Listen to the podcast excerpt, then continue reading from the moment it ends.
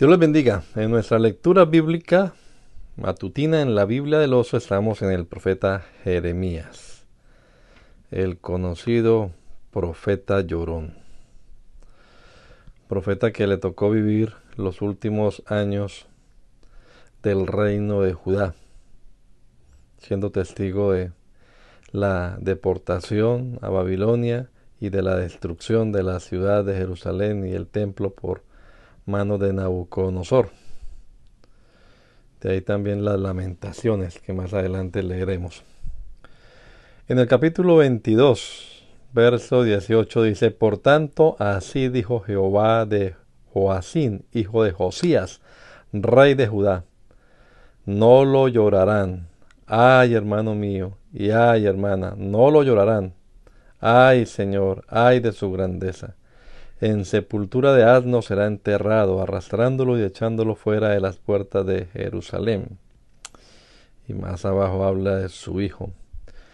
Vivo yo, dice Jehová, que si Conías, hijo de Joacín, rey de Judá, fuera anillo en mi mano diestra, de allí te arrancaré.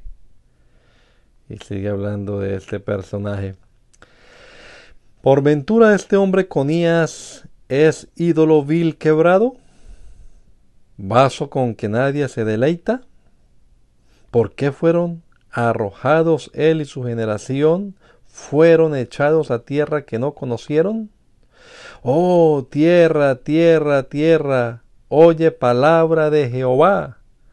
Así dijo Jehová.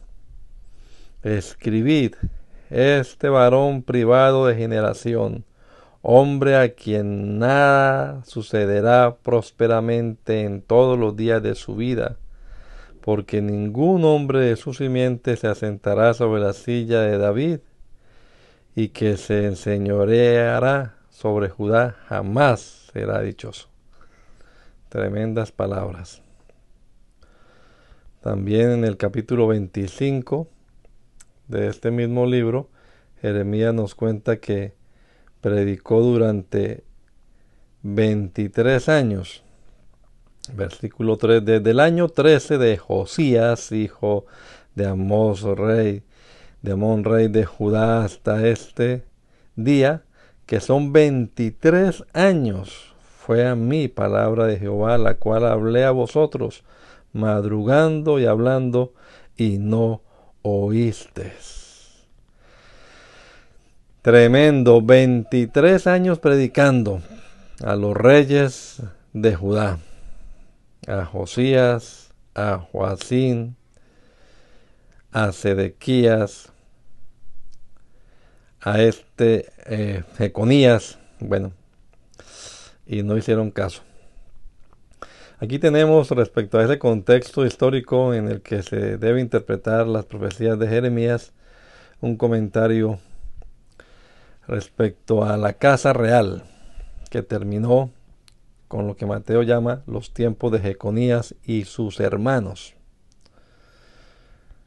Jeconías realmente es eh, hijo de Joacín o de Eliaquín, aquí está la tablita, y mm, son dos tíos suyos los que se mencionan, Joacás y Matanías o Sedequías también. Aquí están entre paréntesis los nombres eh, secundarios.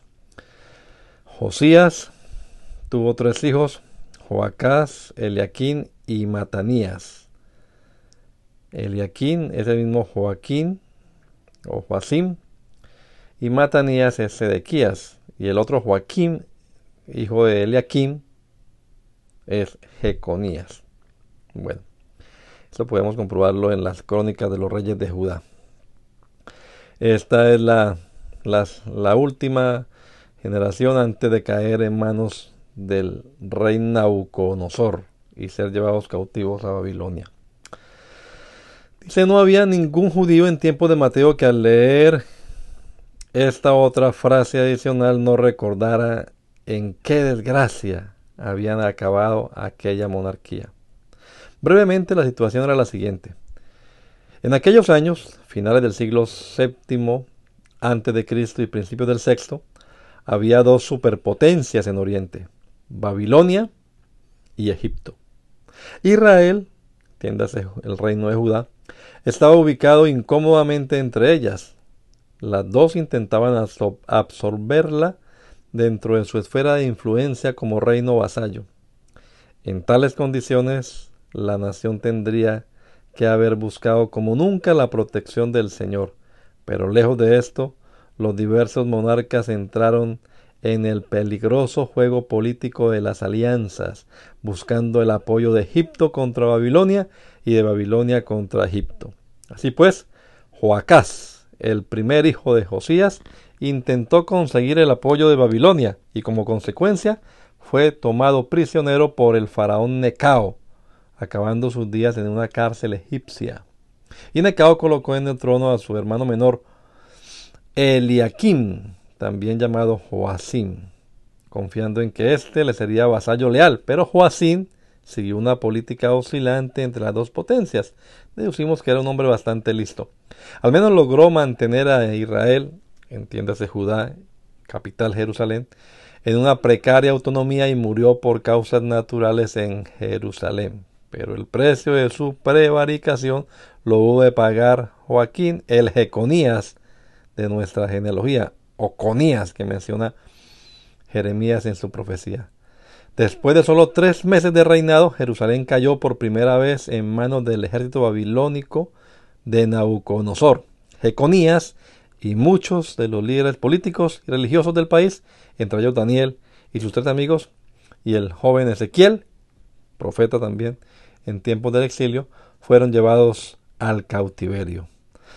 Nabucodonosor, como antes Necao, procuró entonces el vasallaje de Israel, colocando en el trono de Israel a otro tío de Jeconías, el tercero de los hijos de Josías, un tal Matanías, llamado también Sedequías. Pero después de poco tiempo, Sedequías se rebeló contra Babilonia buscando una nueva alianza con Egipto. Y entonces se libró un choque frontal entre las dos potencias y venció Babilonia. Y el gran perdedor del encuentro, pues fue Israel, Jerusalén cayó por segunda vez y en esta ocasión Nabucodonosor no mostró ninguna misericordia. El templo y los muros fueron derribados. Los pocos habitantes que escaparon de la espada fueron llevados al cautiverio.